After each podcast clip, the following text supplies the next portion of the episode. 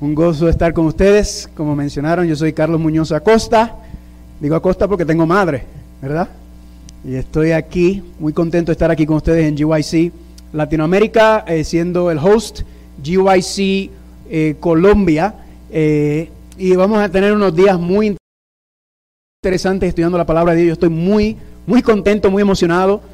¿Cuántos de ustedes también están contentos de estar aquí? Amén. Saludamos a todos los que nos están viendo también por medio de las diferentes redes sociales.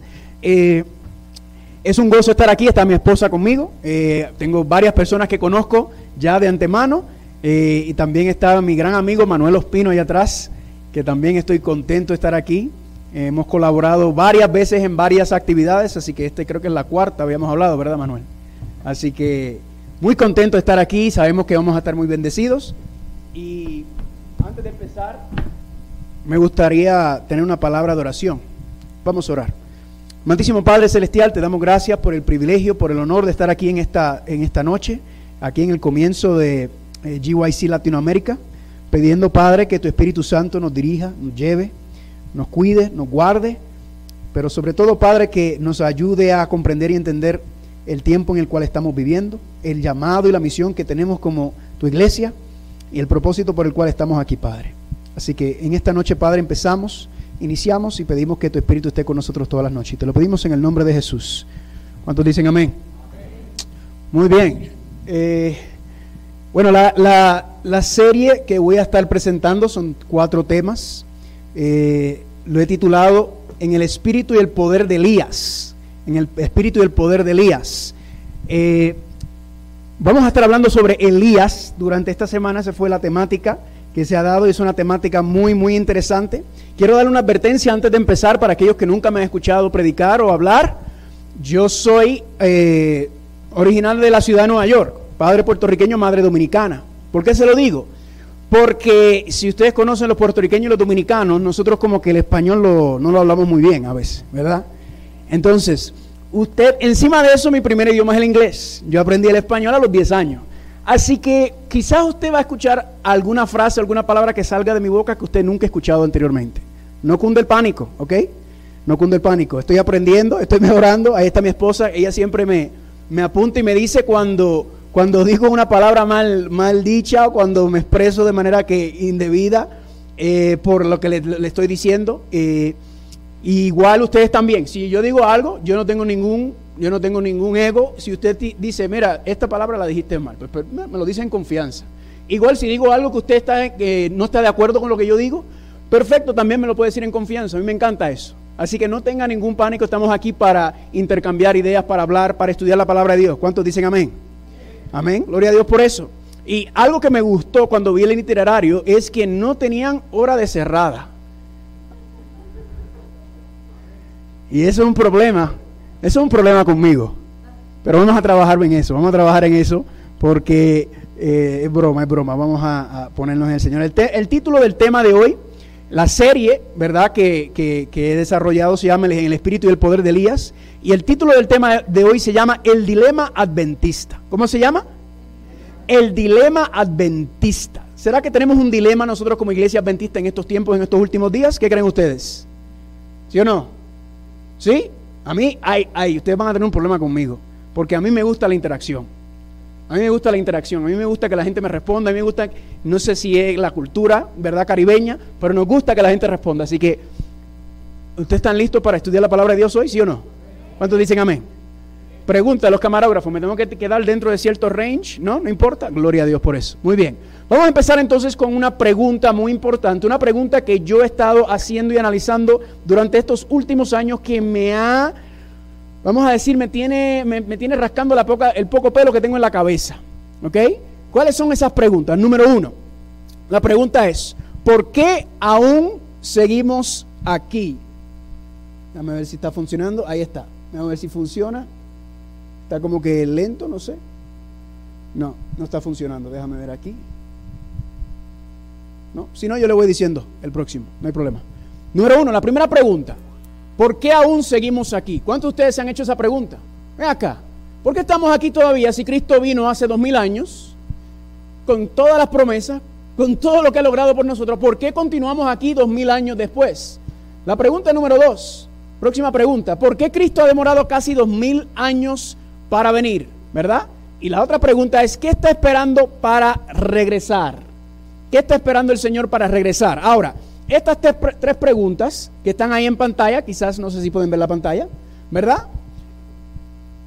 Preguntas muy interesantes. ¿Por qué seguimos aquí? ¿Por qué cuando yo acepto al Señor Jesucristo, por qué yo no soy llevado automáticamente al cielo? ¿Por qué continuamos en este mundo de dolor, de sufrimiento? ¿Por qué el Señor nos tiene aquí? ¿Cuál es la razón o cuál es el propósito del Señor tenernos aquí? Bueno, hay un versículo que es la contestación más común que se da a esta pregunta. Hay un versículo que incluso cuando alguien me hacía esta pregunta a mí, era el versículo que yo le compartía para explicarle por qué razón aún continuamos aquí. Si me quieren acompañar, vayan conmigo por favor a Segunda de Pedro. Segunda de Pedro, por favor, vamos a ir a Segunda de Pedro capítulo 3. Este es el versículo que más frecuentemente se da para responder a la pregunta ¿por qué continuamos aquí? Como le dije, cuando esta pregunta me empezó verdaderamente a, indagar, yo empecé a preguntarle a, pastores, a ancianos, a, laicos, a muchas personas. Y varias, casi todo el mundo me daba esta respuesta. ¿Cuántos están en segunda de Pedro, capítulo 3? Amén. Noten lo que dice el versículo número 9. El Señor no retarda su promesa, según algunos la tienen por tardanza, sino que es paciente para con nosotros, no queriendo que ninguno perezca, sino que todos procedan a qué? Al arrepentimiento. Y ese es, ese es el versículo que, de hecho, yo tengo un seminario de profecía donde yo hago la pregunta y la contesto con ese mismo versículo. Pero ¿cuál es el problema? Porque usamos este versículo para decir, ah, esto es sencillo. El Señor no ha regresado porque el Señor está esperando que las personas que no lo conocen, que los no creyentes, que ellos que se arrepientan y vengan, ¿verdad? Que sí que el Señor está aguantando y esperando por ellos. Y yo no estoy diciendo que esa contestación no está correcta. El problema es que utilizar este versículo, no puedes usar este versículo. ¿Y por qué lo digo?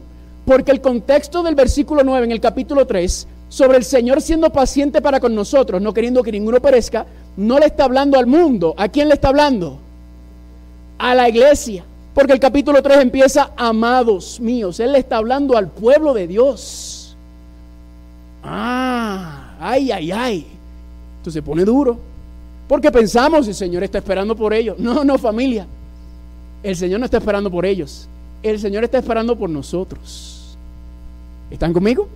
Esto no es nada nuevo. Noten lo que dice el versículo de Segunda de Crónicas, capítulo 7, versículo 14. Si se humillare mi pueblo, sobre el cual mi nombre es invocado, ¿A quién le está hablando aquí Dios? A su pueblo, ¿verdad? Diciéndole a Salomón, Dios viendo en el futuro la apostasía que iba a venir dentro del pueblo de Israel, Dios proveyendo eso diciendo, mira, si mi pueblo se humillare, sobre el cual mi nombre es invocado, si Dios le está diciendo, si mi pueblo se humillare, ¿qué significa? Que no se están humillando, ¿verdad? Si no se están humillando, entonces ¿qué están? Están con altanería, están con orgullo. ¿Están conmigo? Noten cómo continúa el versículo y oraren y buscaren mi rostro y se convirtieren de sus malos caminos. ¿En qué camino anda el pueblo de Dios según este contexto? En malos caminos, en caminos pecaminosos, apartados de Dios, no lo están orando, no están orando, no lo están buscando, no se están convirtiendo, están viviendo y caminando en estos caminos perversos y noten cómo termina. Entonces, yo iré desde los cielos y perdonaré sus pecados y qué cosa dice? Noten que Dios está esperando y anhelando por quién? Por su pueblo. El corazón del Señor se derrama por el mundo, claro que sí, por toda la humanidad, pero especialmente está viendo qué es lo que está pasando entre mi pueblo, aquellos que se supone que me representen, aquellos que se supone que me honren, aquellos que se suponen que me glorifiquen, aquellos que se supone que mi nombre sea santificado por medio de ellos. El problema es ese, y por eso dice en Apocalipsis capítulo 3, versículo 19, sé, sé celoso y qué Arrepiéntete. ¿A quién le está hablando? ¿A qué iglesia? A la iglesia de la de la Odisea. ¿Y quién es la iglesia de la Odisea? Nosotros. Ahora, regresamos a la pregunta. ¿Por qué aún seguimos aquí? ¿Por qué Cristo ha demorado casi dos mil años para regresar? ¿Qué está esperando Él para venir, para regresar? Bueno, esto es un tema sabrosísimo. Y le voy a dar cuatro razones por las cuales la demora de Jesucristo. ¿Cuántas razones le voy a dar? Cuatro razones para la demora de Jesucristo. Ya acabamos de ver la número uno. ¿Cuál es la número uno? falta de arrepentimiento entre su pueblo. ¿Cuántos están conmigo? ¿Así? Falta de arrepentimiento entre su pueblo. Ahora, le voy a dar un versículo que yo entiendo que es el versículo que mejor recoge, mejor explica, mejor expone la razón por la cual todavía estamos aquí. Hay un versículo, no es el único, pero es un versículo sabroso que dice esto. Y noten lo que dice aquí en Mateo capítulo 24, versículo número 14. Dice así. Y será predicado el Evangelio del Reino. ¿En dónde? En todo el mundo. ¿Cómo? Por testimonio. ¿A quién? Y entonces vendrá el fin. Aquí está la respuesta. ¿Lo vieron? ¿Cuántos lo vieron? Levanten la mano, ¿cuántos lo vieron? Eh, no, para atrás. Gracias. ¿Lo estoy haciendo yo? Ah, pues no sé. Ah, dale uno más. Sí, a veces me responde y a veces no me responde. Está rebelde, está como el pueblo de Dios. Para atrás, para atrás, para atrás, ah, para atrás. Ay, ay, ay. Donde estaba en Mateo capítulo 20. Ahí, gracias. Será predicado el reino, este evangelio del reino, en todo el mundo por testimonio de todas las naciones. ¿Y qué cosa? Y entonces vendrá el fin. Por ende, si tomamos este versículo y lo ponemos, como diríamos en Puerto Rico, patas arriba, ¿verdad? Lo que está diciendo es que el fin no ha llegado. ¿Por qué razón? Porque el evangelio del reino aún no ha sido predicado como por testimonio. ¿Captaron eso? Ahora, cuando pensamos en la predicación, pensamos en un púlpito, ¿verdad? Y ciertamente el púlpito es uno de los instrumentos que usa el Señor para que su mensaje sea predicado. Pero es, no es el instrumento principal para la predicación del Evangelio. El instrumento principal para la, la predicación del Evangelio, ¿cuál es? El testimonio. En otras palabras, usted es un sermón, usted es un evangelista, usted es un predicador. Tu vida es un sermón, quizás han escuchado ese término anteriormente. Donde quiera que tú vas, donde quiera con quien tú interactúas, con tu familia, con tus vecinos, con tus compañeros de trabajo, compañeros de clase, con cualquier persona que tú interactúas, tú estás dando un testimonio, tú estás dando una predicación a quién es el Dios a quien tú sirves. Ese es, y eso es bueno porque porque le quita el peso, muchas veces le queremos poner todo el peso del trabajo al pastor o a los ancianos. No, el, Evangelio será predicado por testimonio. Tú eres un sermón. Tú eres carta abierta, dice Pablo. ¿Están conmigo? ¿Cuántos están conmigo? Entonces, cuando el Evangelio sea predicado por testimonio, entonces ¿qué va a ocurrir? Entonces vendrá que cosa? El fin. Se lo voy a presentar desde otro ángulo. Hay varios ángulos en este, en este esquema. Vayan conmigo Apocalipsis capítulo 7. Vayan conmigo Apocalipsis capítulo 7. Se lo voy a mostrar de otra, de otra manera. Hay varias perspectivas, varios ángulos que podemos estudiarlo y analizarlo. Apocalipsis capítulo 7. ¿Cuántos están ahí? En el capítulo 6 del versículo 2 eh, en adelante está el sexto sello. Sabemos que históricamente el versículo 2 y 13 ya ocurrieron. El versículo 14 aún todavía no ha ocurrido, ¿verdad? Estamos esperando por ese evento cuando dice que el cielo se desvaneció como un pergamino que se enrolla y todo monte y toda isla se qué? Se remueve de su lugar. Entendemos que eso proféticamente aún no se ha cumplido. ¿Por qué? Porque todavía las islas y los montes están ahí. Puerto Rico sigue ahí donde está, ¿verdad? Aquí están las montañas. Todavía el cielo está ahí. Lo que está causando o lo que está, eh, eh, el efecto de, este, de, de estos eventos se considera las siete plagas postreras de Apocalipsis que van a deshacer los seis días de la creación de Génesis. ¿Verdad? Y eso es lo que está ocurriendo en el versículo, desde el versículo 14 en adelante. Pero noten cómo termina en el versículo 17. Porque el gran día de su ira ha llegado. ¿Y quién qué? ¿Quién podrá sostenerse en pie? Otra manera de decirlo es quién podrá sobrevivir a esos eventos catastróficos. ¿Quién podrá sobrevivir? ¿Quién podrá estar como? ¿Quién podrá estar en pie delante del ardor de la ira de Dios. Y la ira de Dios se manifiesta, se representa por medio de las siete plagas postreras que van a caer y deshacer los seis días de la creación de Génesis. Y la pregunta es, ¿quiénes son aquellos que van a poder sobrevivir a ese evento? Noten, el capítulo 7 contesta en el versículo número 2. Vi también a otro ángel que subía de donde sale el sol y tenía el sello del Dios vivo. Y clamó a gran voz a los cuatro ángeles a quienes se le había dado el poder de, de hacer daño a la tierra y al mar diciendo, no hagas daño a la tierra, ni al mar, ni a los árboles. ¿Hasta cuándo? Hasta que hayamos sellado en sus frentes a los siervos de nuestro Dios. Aquí explica que los cuatro vientos, los ángeles, los cuatro ángeles están en los cuatro puntos cardinales. Esto no es literal, sino es una representación de Dios restringiendo el poder de Satanás. ¿Verdad? Dios está aguantando, restringiendo a Satanás. ¿Por qué razón? Porque si Satanás tuviera sin restricción, ¿qué usted cree que él haría con todos nosotros? Acaba con todos nosotros para que nadie se arrepienta. Entonces Dios en su infinita misericordia está reteniendo a Satanás, está restringiendo a Satanás. ¿Para qué cosa o con qué propósito? ¿Para que pueda qué? Sellar a quién? Sellar a su pueblo con el sello. ¿Están conmigo o no están conmigo? ¿Están conmigo? ¿Están despiertos? No los veo muy bien, pero veo algunas manitas y unas caritas. Le hago una pregunta. ¿Qué está esperando Dios para soltar los vientos? Que nosotros sabemos que cuando los vientos se suelten significa que Dios cierra la gracia, termina el tiempo de probatoria, Satanás tendrá rienda suelta para hacer lo que él quiere sobre la tierra, pero no podrá hacer una cosa. ¿Qué será? ¿Qué es lo que no podrá hacer Satanás cuando los cuatro ángeles suelten y el tiempo de probatoria termina? ¿Qué no podrá hacer? Tocar a los sellados. ¿Están conmigo? Por lo tanto, escuche bien, según Apocalipsis 7, lo que Dios está esperando para ponerle fin a este mundo es que es que dejemos que su Espíritu Santo nos selle. Nuevamente el peso y la responsabilidad cae sobre quién? Sobre nosotros.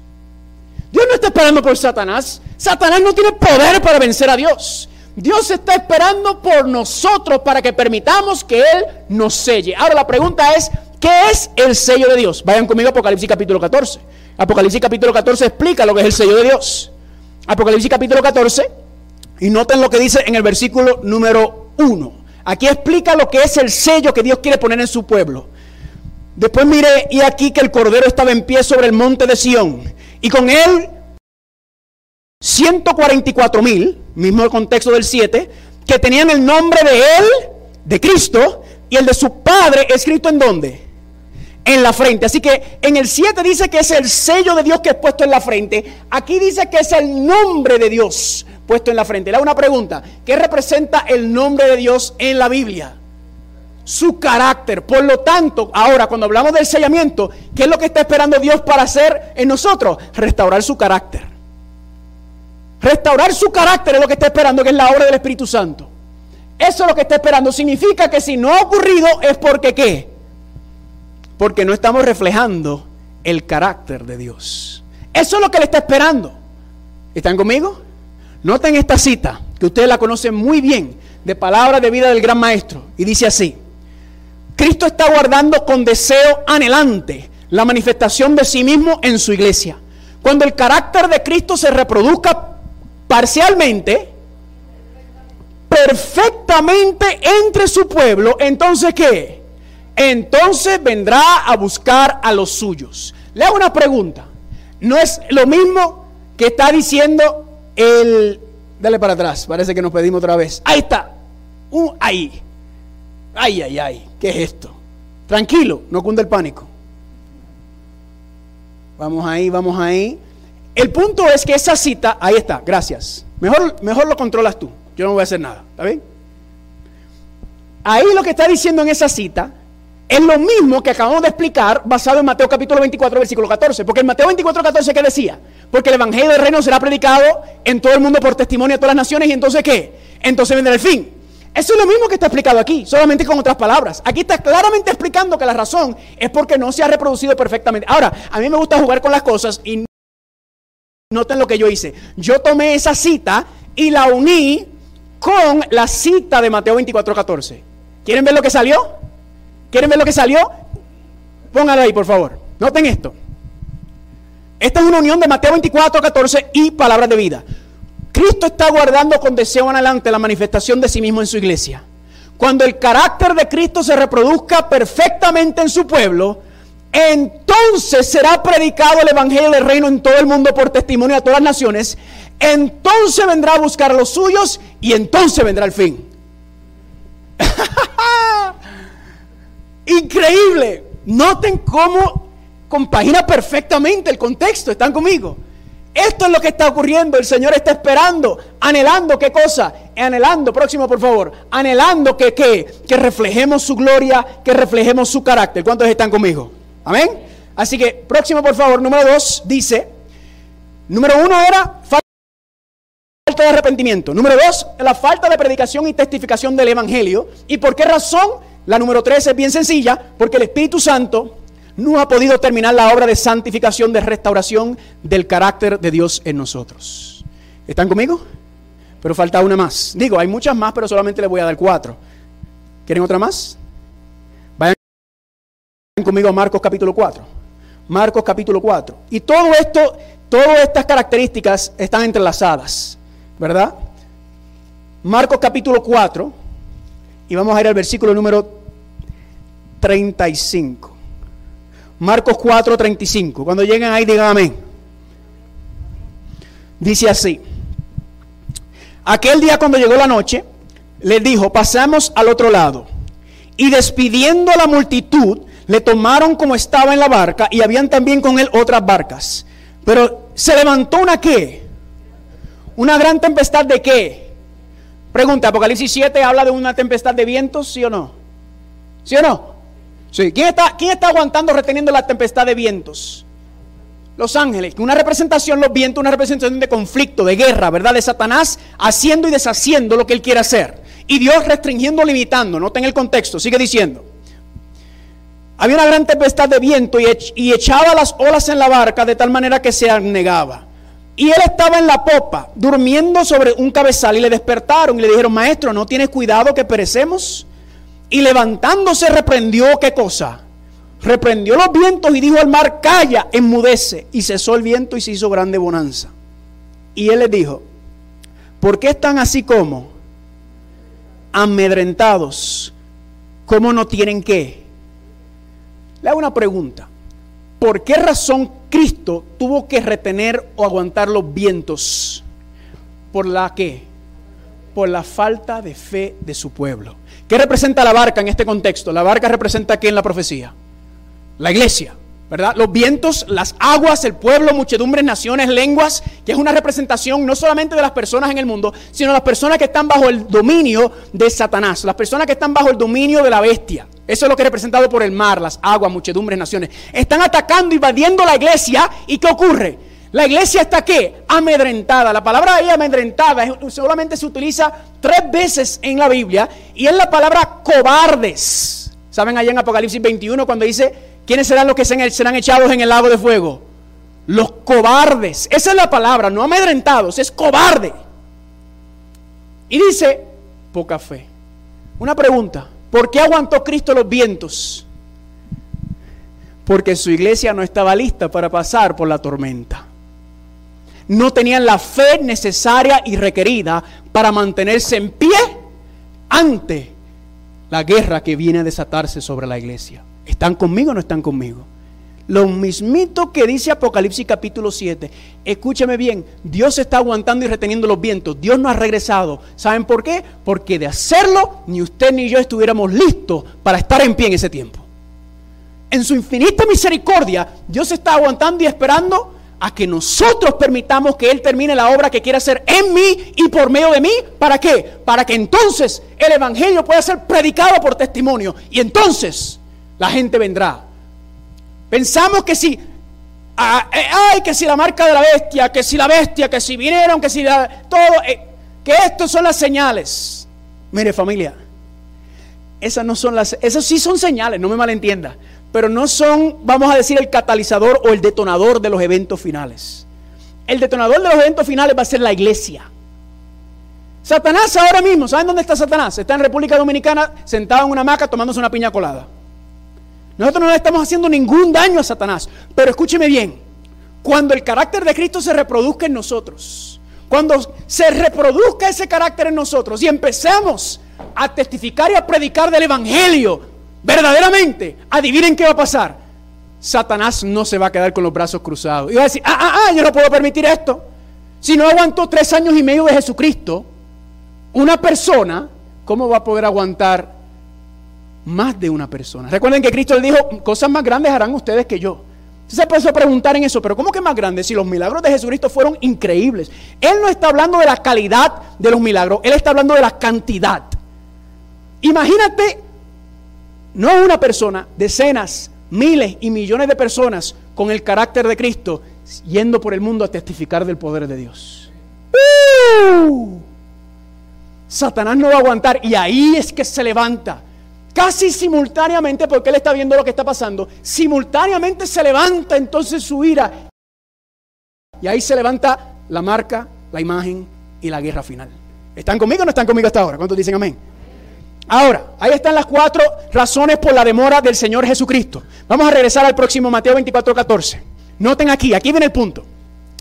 Y será predicado el Evangelio del Reino en todo el mundo por testimonio a todas las naciones. ¿Y entonces qué? Entonces vendrá qué cosa? Entonces vendrá el fin. Escúcheme bien lo que yo creo. Le voy a dar la tesis de este tema. ¿Será que la razón principal por la cual no estamos predicando ni testificando del Evangelio es porque no conocemos el Evangelio? ¿O porque tenemos un conocimiento imparcial del Evangelio? Porque si usted no conoce cuáles son las obras o cuál es el requerimiento de usted, usted no va a poder ejecutar la obra que usted tiene. Le voy a dar un ejemplo. Vamos a suponer que una chiquito y una chiquita van a la escuela. ¿Qué es lo primero, matemáticamente hablando, le enseñan a un chiquito o una chiquita cuando van a la escuela para empezar? ¿Qué es lo primero que le enseñan matemáticamente? A sumar, ¿verdad? Claro, los números. A sumar, ¿verdad? Después le enseñan a qué?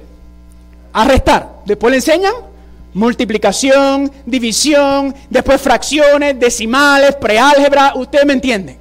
Le hago una pregunta. Si un niño o una niña no le enseñan bien a sumar y a restar, ¿va a tener dificultad para ejecutar otros tipos de ecuaciones matemáticas? Claro que sí. Porque si usted no sabe sumar, restar, que es la base, usted no va a saber dividir, multiplicar, no va a saber todo lo demás y se va, no va a pasar de ahí. ¿Será que nosotros, la parte más básica, la parte más elemental, la, básica, la parte más fundamental del Evangelio, la razón por la cual no la estamos viendo, la razón por la cual no estamos predicando y testificando de ella, será porque no lo conocemos o tenemos un conocimiento imparcial del Evangelio? Y por eso no, no es que no queremos, es que no sabemos. ¿Me están entendiendo o no me están entendiendo? Si usted va a un trabajo y a usted le dan un trabajo de ingeniero químico y vienen y le dan el manual de empleo, de responsabilidades del ingeniero eh, mecánico, usted va a poder cumplir su función. No, porque usted no estudió eso, usted no estaba preparado para eso. ¿Será que ese será el problema que tenemos hoy en día nosotros también? Bueno, vamos a entrar en esa temática con la temática del Evangelio. Próximo, por favor. Este no es un problema nuevo el tratar de entender el Evangelio. Porque noten en los tiempos de Pablo, Gálatas capítulo 1, versículos 6 y 8, noten lo que dice. Estoy asombrado de que tan pronto os haya alejado del que os llamó por la gracia de Cristo para seguir un evangelio diferente. No que haya otro evangelio diferente, sino que hay algunos que perturban y quieren alterar qué cosa? El Evangelio. Así que este problema de saber cuál es el Evangelio no es un problema nuevo. El mismo Pablo estaba bregando con el problema de que cuál es el Evangelio, ¿verdad? Porque habían personas que estaban qué? Distorsionando o eh, cambiando, modificando, alterando, pervirtiendo el Evangelio. ¿Será que el mismo problema está pasando hoy en día? por ejemplo, si ahora mismo yo le preguntara a todos ustedes, ¿qué es el Evangelio? Yo estoy bien seguro que ustedes me van a dar diferentes respuestas. Por ejemplo, ¿qué es el Evangelio? El Evangelio es Cristo en la cruz del Calvario. ¿Cuántos dicen amén? ¿Qué es el Evangelio? El Evangelio es la resurrección de Cristo. ¿Qué es el Evangelio? El Evangelio es la vida perfecta de Cristo. ¿Qué es el Evangelio? El Evangelio es la ascensión de Cristo. ¿Qué es el Evangelio? El Evangelio es la encarnación de Cristo.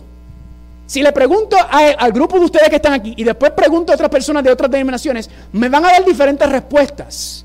Incluso un buen adventista un buen adventista que le gusta la verdad presente. Un buen adventista que le gusta la profecía. Cuando yo le pregunto qué es el Evangelio, ¿qué me van a decir? ¿El Evangelio es qué? ¿Qué es el Evangelio? El mensaje de los tres ángeles, ¿verdad? El Evangelio eterno. Vamos, pues vamos allá, Apocalipsis capítulo 14. Vamos a ir allá. Vamos a ir allá, Apocalipsis capítulo 14. Noten acá en Apocalipsis capítulo 14. Un buen adventista que le gusta la verdad presente te dice el Evangelio eterno. Es el mensaje de los tres ángeles. Apocalipsis capítulo 14, versículo 6. ¿Cuántos están ahí? Noten lo que dice. Y volar por el medio del cielo otro ángel que tenía qué cosa? El Evangelio eterno para predicarlo a todos los moradores de la tierra, a toda nación, tribu, lengua y pueblo. Ahí está el Evangelio eterno que será predicado a todo el mundo. Y ese versículo de hecho es paralelo a Mateo capítulo 24, versículo 14. Porque dice que cuando el Evangelio del Reino sea predicado por testimonio en todas las naciones, entonces vendrá el fin. Es el mismo contexto. ¿Qué es lo que pasa? Le voy a decir algo y no me tiren piedras todavía. El Evangelio eterno no es el mensaje de los tres ángeles. ¿Qué? No. El Evangelio eterno no es el mensaje de los tres ángeles. Y no estoy diciendo una herejía. Le voy a explicar. Evangelio eterno. Evangelio las buenas nuevas. Eternas. Si son eternas significa que vienen de cuándo? Desde siempre. No son nuevas, son eternas. Y el único eterno es Dios. Por lo tanto, el Evangelio ya fue concebido en la mente de Dios antes de la creación. ¿Están conmigo? Se lo voy a probar de nuevo. Primer ángel, ¿qué dice? Teme a Dios y darle gloria porque la hora de su juicio ha llegado y adorad a aquel que hizo el cielo, la tierra, el mar y la fuente de las aguas, ¿verdad? Le hago una pregunta. ¿Cuándo se empezó a predicar el primer ángel? Alrededor del año 1840. Eso explica que el mensaje de los tres ángeles no puede ser el Evangelio eterno. Porque si el primer ángel se empezó a predicar en el 1840 y el Evangelio eterno viene desde antes, ¿me están entendiendo? Ahora, antes de que usted le dé un infarto vegano, esto es lo que es el mensaje de los tres ángeles. El mensaje de los tres ángeles es la parte final, es la última etapa, es la última predicación, es la, parte escatológica, la parte final del Evangelio eterno. ¿Están conmigo? Claro, es parte del Evangelio, pero no lo recoge ni lo agarra todo. Porque como ya le mostré, el primer ángel empezó en 1840. ¿Están conmigo o no están conmigo? ¿Cuántos dicen amén? Para que no me digan que soy un hereje. ¿Ok? Ahora, la pregunta es, si yo le pregunto a 10 personas, me van a dar 10 respuestas diferentes a lo que es el Evangelio.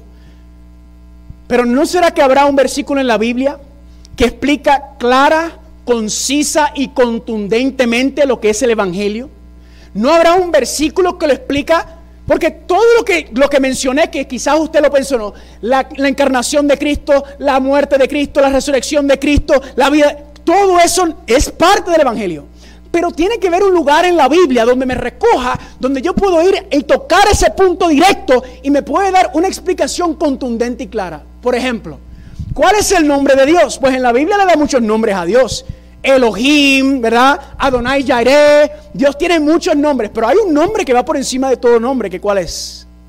Yo soy el que soy. Ese recoge o encapsula toda la gloria de Dios en todos sus elementos y en todas sus dimensiones. Por lo tanto, tiene que haber un versículo en la Biblia que recoge todas las dimensiones y toda la explicación sobre lo que es el Evangelio. ¿Y saben que si hay un versículo en la Biblia que hace eso? ¿Saben? Que hay un versículo que explica clara, concisa y contundentemente lo que es el Evangelio eterno. ¿Y saben qué versículo es ese? Romanos capítulo 1, versículos 16 y 17. Vamos allá. Romanos capítulo 1, versículos 16 y 17. Este versículo, para mí, en los últimos dos o tres años, se ha convertido en la joya que presenta la palabra de Dios. Claro, hay muchísimas joyas, no me malentienda, pero para mí este versículo ha quedado en lo que, con lo que he estado estudiando últimamente de una manera increíble. Romanos capítulo 1, 16, 17. ¿Cuántos están ahí? Primer versículo. Dice, no me avergüenzo del Evangelio de Cristo porque es el que. El poder de Dios para qué? Para salvación a quién? A todos los que creen, al judío primeramente y también al griego. Noten aquí familia, de manera tan sencilla como se explica lo que es el Evangelio. El Evangelio es qué cosa? El poder de Dios. Esa palabra poder, ¿alguien sabe lo que significa en griego? La palabra dunamis. La palabra dunamis es donde sacamos la palabra qué? Dinamita.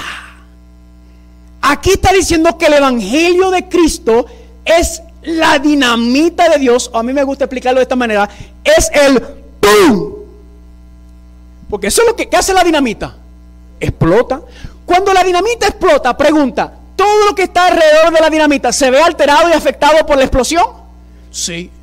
Yo tengo un amigo mío que una vez tenía un cuarto de dinamita. En Puerto Rico durante las navidades se utilizan cuartos de dinamita, se prenden y se tiran, ¿verdad? Y hace ¡pum! Un amigo mío una vez la tiró, pero la mecha parece que no la calculó bien y no salió suficiente y le voló dos dedos. Uf. Si pusiera ahora mismo un, pedazo de dinamita en uno de los carros que estaba estacionado al frente y explotara, ¿qué ocurriría aquí ahora mismo? Todos nosotros saldríamos corriendo como gallinas sin cabeza. Porque pensaríamos que sería un ataque terrorista. Todo temblaría, las ventanas, vidrios explotarían. Habría una transformación increíble sobre todo lo que está alrededor de ese poder. Familia, el Evangelio, Pablo dice, que es la dinamita de Dios, que explota y transforma todo lo que está alrededor de ese poder de Dios. Y ese poder, esa dinamita, ¿qué hace? ¿Es para quién? Para salvación. Pregunta, ¿para salvarnos de qué? Para salvarnos del pecado, Mateo 1:21 dice, y dará a luz un hijo y llamará su nombre Jesús, porque él salvará a su pueblo de qué? De sus pecados. Por el, por el tanto, el Evangelio de Cristo, que es el poder de Dios para salvación, es para qué? Es el poder de Dios que Él le quiere dar al ser humano para que pueda vencer el pecado. Increíble. Amén. Pero no termina ahí. Porque ahora Pablo hace algo interesante y hace lo que se conoce como un paralelismo hebreo. Y un paralelismo hebreo significa que lo que se dice en un versículo o en una parte se vuelve a repetir, pero ¿cómo? De otra manera se explica, por decirlo así. Noten lo que dice el versículo 17. Porque en el Evangelio la justicia de Dios es que revelada o manifestada como de fe en fe. Escucha bien. El Evangelio de Cristo es el poder de Dios para salvación y es qué cosa? La, la revelación o la manifestación de qué cosa? De la justicia de Dios. Ese es el Evangelio. Próximo, por favor. Ah, parece que se me fue el muchacho. El otro. El otro. Ahí estamos, gracias. Según este versículo, el Evangelio es el poder de Dios. ¿Y el poder de Dios en dónde reside? ¿En dónde reside el poder, la explosión, ese poder que Dios le quiere dar al ser humano para vencer el pecado? ¿En dónde reside? En la revelación de la justicia de Dios, de fe y en fe. Ahora le hago una pregunta. La revelación de la justicia de Dios, la revelación del Evangelio de Dios, la revelación del poder de Dios, únicamente se vio en la vida de Cristo Jesús? ¿Qué ustedes creen? Escuche bien. El Evangelio, el poder, la justicia de Dios, solamente fue manifestada en la vida de Cristo Jesús? No, claro que no. El Evangelio eterno está revelado en cada página de esta Biblia que es la justicia de Dios, que es el poder de Dios para salvar. ¿Están conmigo o no están conmigo? Ahora, para ser claro, la manifestación más completa, más perfecta de la justicia de Dios se vio manifestada en la vida de Cristo Jesús. ¿Cuántos dicen amén? Pero no es el único lugar. Porque el Dios es el mismo Dios. Dios siempre está manifestando. Porque Dios es justo. Dios es bueno. Dios es santo. Por ende, todo lo que Dios hace es una, una revelación o una manifestación de su gloria. Amén. Dios no es grandioso meramente por lo que hace. Dios es grandioso por quien es. Y lo que Él hace es una manifestación de quién es Él. ¿Están conmigo? Y en todas las páginas de la Biblia, en el diluvio, la liberación de Egipto, en, Jericó, Toda la Biblia cuenta la gloria de Dios. Toda la Biblia exalta el poder de Dios, la justicia de Dios, el evangelio de Dios. ¿Cuánto dicen amén? En cada etapa, en cada manifestación, ¿cuánto dicen amén? Familia, ¿cuánta gente curó Cristo? ¿Cuánta gente curó Cristo? según Marcos capítulo 4 y otros versículos de la Biblia, sanó a todos los que le trajeron. Todos. Todos. Eso es increíble. Regresemos al versículo. Porque no me avergüenzo del Evangelio de Cristo porque es el poder de Dios para salvación a todo aquel que cree. Porque en el Evangelio de la justicia de Dios es revelada de cómo? De fe en fe. El autor y consumador de nuestra fe, ¿quién es? Es Dios. Ahora, yo creo que Dios hizo algo adredes en este versículo. Ahí no dice que el Evangelio de Cristo es el poder de Cristo y es la justicia de Cristo. ¿Notaron eso? Ahí dice que el Evangelio, el Evangelio de Cristo es el poder de Dios, que es la justicia la manifestación de la justicia de Dios. Ahí no dice que es la justicia de Cristo, ni dice que es el poder de Cristo. ¿Y saben por qué yo creo que Dios hizo eso? Para mostrarnos a nosotros que cuando Cristo vino aquí a la tierra, no era su propio poder humano, ni era la justicia humana por su naturaleza que había adquirido como nosotros, sino quien obraba y se manifestaba y se revelaba en Cristo Jesús como ser humano era el poder y era la justicia del Padre. ¿Lo creen o no lo creen? Juan capítulo 8, versículo 28, noten lo que dice aquí en la pantalla. Les dijo pues Jesús, cuando haya levantado al Hijo del Hombre, entonces conocerán que yo soy y que cuánto. Nada hago por mí mismo, sino que según me enseñó el Padre, así hablo. ¿Cuántas cosas Jesucristo hizo por su propia fuerza y poder humana? Nada, dice él. Ni una sola cosa vino de él. Todo fue, ¿qué cosa? El poder o la manifestación de Dios por medio del Espíritu Santo en él. Ahora, ¿era divino o no era divino Cristo? Sí, pero no utilizó sus poderes divinos. Aquí dice que él dijo, y por eso entiendo que lo dicen Romanos, es porque ¿qué? Para que usted y yo creamos que este asunto no tiene que ver con la fuerza, ni el poder, ni la inteligencia, ni la experiencia, ni el conocimiento tuyo, sino es el poder de Dios el que actúa y se manifiesta en el Evangelio. Esa es la manifestación del Evangelio. ¿Están conmigo o no están conmigo? Ahora, regresemos a Romanos 1, 16, 17. El otro, por favor. El otro, por favor. Porque no me avergüenzo del Evangelio de Cristo porque es el poder de Dios para salvación, porque en el Evangelio de la justicia de Dios es revelada como de fe y en fe. Hasta ahí yo creo que cualquier persona, cualquier persona que se considera cristiana no tendría ningún problema con lo que yo he dicho hasta ahora. Por lo menos la mayoría. Pero ahí no termina el versículo. El versículo le falta una parte. Próximo, por favor. ¿Y cómo termina el versículo 17? Más como está escrito, el justo por la fe vivirá. En otras palabras, esto es lo que está diciendo Pablo.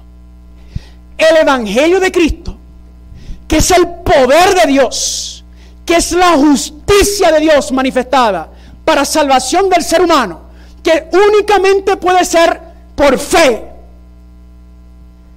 Y se manifestó perfecta y completamente en la vida de Cristo Jesús por fe también se va a manifestar y revelar en la vida tuya y en la vida mía. ¿Qué? Ay, ay, ay. ¿Cómo es? Escúcheme bien. Según Romanos 1.16, ese mismo evangelio de Cristo que fue su vida, su testificación, que fue una manifestación del poder del Padre, de la justicia de Dios manifestada por fe en Él, se va a ver en aquellos que también aceptan y viven por fe. Ahora, ponte a pensar esto. La vida de Jesucristo. ¿Cuánta gente sanó? Todos. Todos los que le trajeron a él. Yo creo, la Biblia no lo explica, pero creo que está implícito que Jesucristo tocó cada familia representada en todas esas regiones que él ministró. ¿Cómo yo lo sé? Le hago una pregunta. ¿Cuántos de ustedes ahora mismo en su familia tienen algún problema de salud? ¿Algún problema de en cualquier persona en su familia? De salud, emocional, problemas físicos, todo el mundo. Aquí todo el mundo puede levantar la mano. Y si dice la Biblia que Jesús los, sanó a todos, significa entonces que Él, ¿qué Él quiere hacer hoy con usted y conmigo? También. Ahora, ¿cuántos de ustedes ahora mismo tienen una fila de gente esperándolos en la casa? ¿Cuántos de ustedes ahora mismo el teléfono no, no para de vibrar porque la gente lo está llamando y buscándolo usted? A mí no me está pasando. ¿Saben por qué? Porque aún no hemos reflejado o manifestado la justicia de Dios, el evangelio de Dios, el poder de Dios. Dios está esperando y anhelando que eso ocurra para que entonces se pueda dar. Y noten lo que dice Job 33, versículo 26. Orará Dios y éste se agradará de él. Y él verá su rostro con júbilo.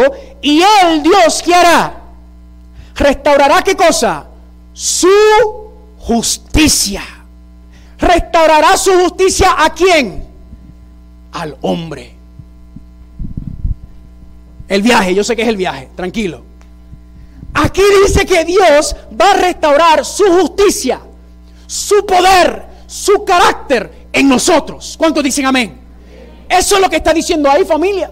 El problema es nosotros quedamos como que, pero ¿cómo es posible que se manifieste el poder, la justicia, la santidad de Cristo Jesús en mi vida? Es sencillo, familia. Gálatas capítulo 2, versículo 20 lo explica. Con Cristo estoy juntamente crucificado y ya no vivo yo más quién mas Cristo vive en mí. ¿Cuántos dicen amén?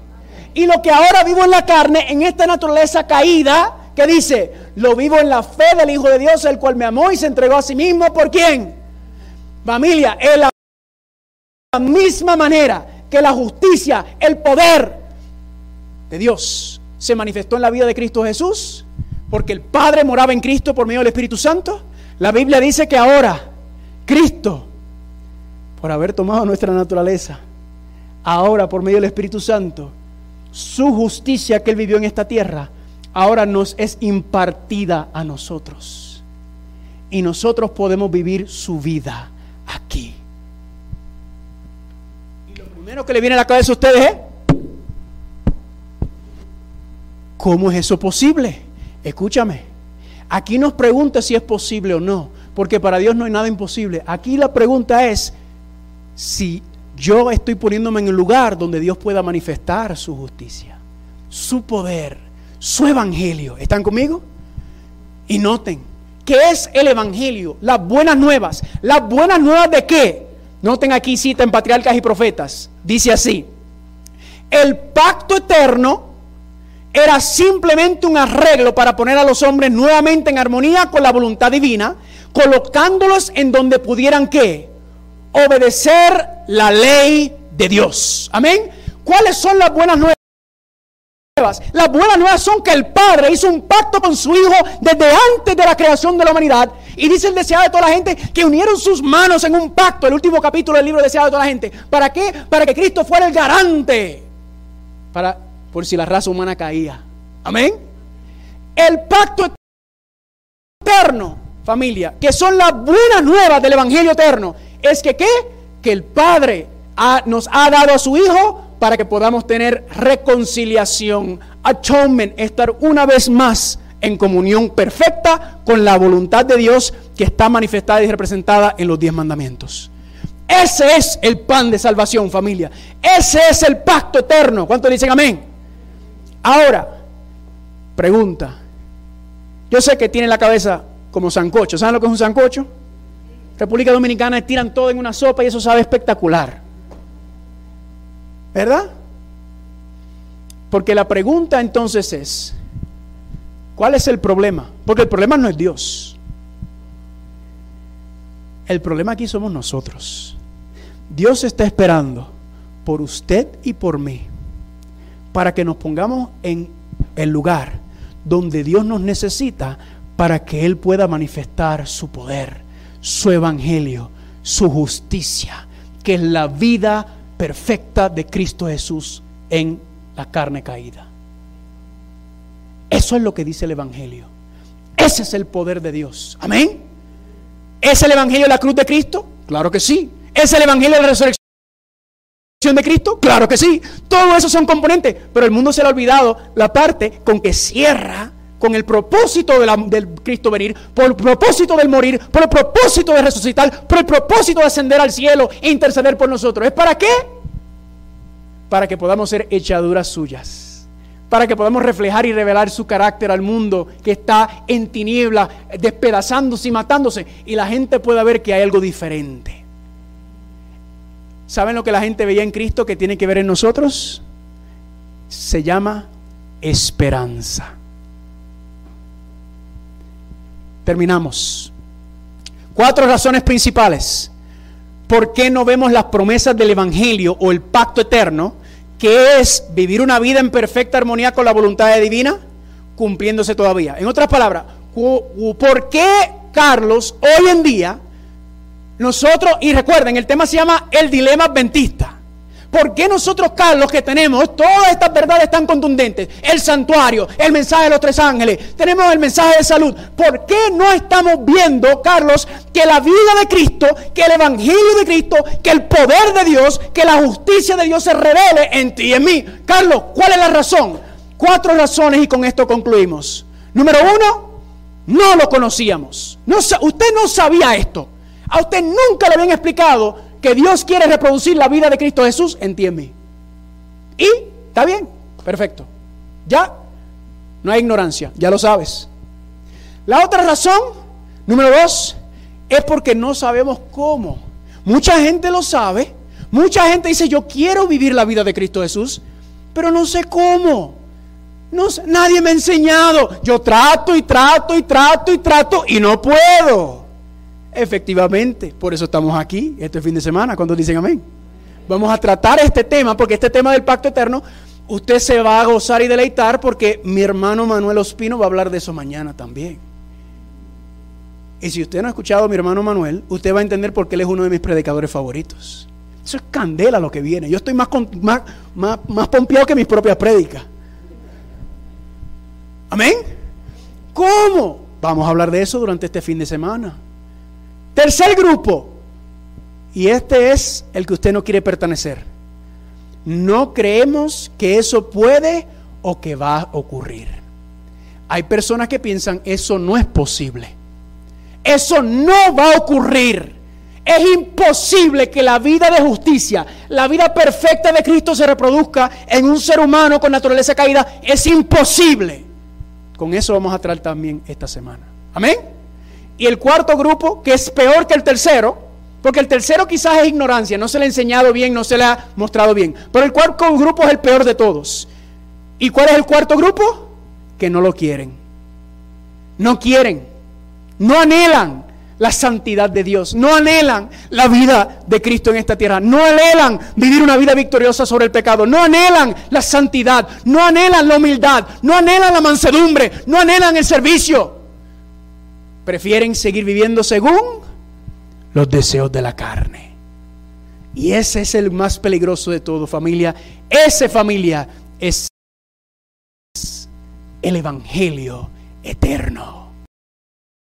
Amén. El pacto eterno. Y durante esta semana estaremos estudiando esto con sumo gozo. ¿Cuántos dicen amén? ¿Cuántos están contentos? Ay, ay, ay, yo estoy en Colombia. Yo no estoy con, con, con los estadounidenses. ¿Cuántos de ustedes en esta noche quieren decir, Señor, yo quiero ser un fiel testigo? Yo quiero ser un verdadero y fiel testigo de tu evangelio. Yo quiero, Padre, mostrarle al mundo tu amor, tu gracia, tu poder, tu misericordia. Yo quiero que vean en mí a tu Hijo, Padre. Ese es mi anhelo. ¿Para qué? Para que podamos llevar este Evangelio al mundo, que la gente se arrepienta. Pero ¿dónde empieza este Evangelio? Empieza aquí. Señor, heme aquí. Ayúdame a mí. Amén. ¿Cuántos en esta noche quieren decir, Señor, yo quiero cumplir esas promesas del pacto? Pónganse en pie. ¿Cuántos quieren decir, Señor, yo quiero que esas promesas del pacto de que tú vas a reproducir tu justicia en mí. Yo quiero que eso se cumpla en mi vida, Señor. Quizás estás diciendo, no sé cómo, Señor, pero será posible. Usted, despreocúpese, usted crea en la promesa y usted camine por fe. Amén. Cuando dicen gloria a Dios por esto, ¿son buenas nuevas no son buenas nuevas? Ahora entendemos por qué estamos aquí todavía. Amén. Vamos a orar. Padre Santo, te damos gracias por este tiempo, esta introducción de esta temática. Gracias, Padre, porque ese, ese evangelion, esas buenas nuevas, es que antes del ser humano haber sido creado, ya tú y tu Hijo habían entrado en un pacto eterno para salvarnos. Ya tú y tu Hijo, Padre, y el Espíritu Santo como promesa del pacto, para poder restaurarnos, para poder restablecernos y podernos nuevamente en armonía contigo, con tu voluntad, por medio del poder del Espíritu Santo. Gracias, Padre, porque el llamado que tú le has hecho a la iglesia adventista como iglesia que predica el mensaje de los tres ángeles, que predica la culminación del Evangelio eterno, que predica, Padre, la testificación del mensaje del tercer ángel, Padre, es el más alto y más grande llamado que se lo puede hacer. Es un privilegio para nosotros, Padre. Pero todavía, Padre, sabemos que no estamos donde tenemos que estar. Hay cosas en nuestra vida que no están en armonía con tu voluntad. Ayúdanos para que podamos identificarlo por medio de nuestra consagración y podamos permitir que el Espíritu Santo haga el cambio, la transformación en nosotros y por medio de nosotros que usted quiere ver. Para que podamos terminar esta obra, irnos a morar contigo a, a nuestra casa. Pero queremos llevarnos a mucha gente con nosotros, Padre, porque todavía hay mucha gente que no comprende y no entiende. Y aún entre nosotros mismos. Ayúdanos, Padre, que no seamos de estos que se conforman con el, aceite que tenemos, sino que anhelemos más. Gracias, Señor, por esta bendición. Llévanos con tu cuidado esta noche y todo esto te lo rogamos y te lo pedimos en el nombre de Jesús. Amén. Esta presentación fue brindada por Audioverse, una página web dedicada a esparcir la palabra de Dios a través de sermones gratuitos y mucho más. Si quisiera saber más de Audioverse o si le gustaría escuchar más sermones, por favor visite www.audioverse.org.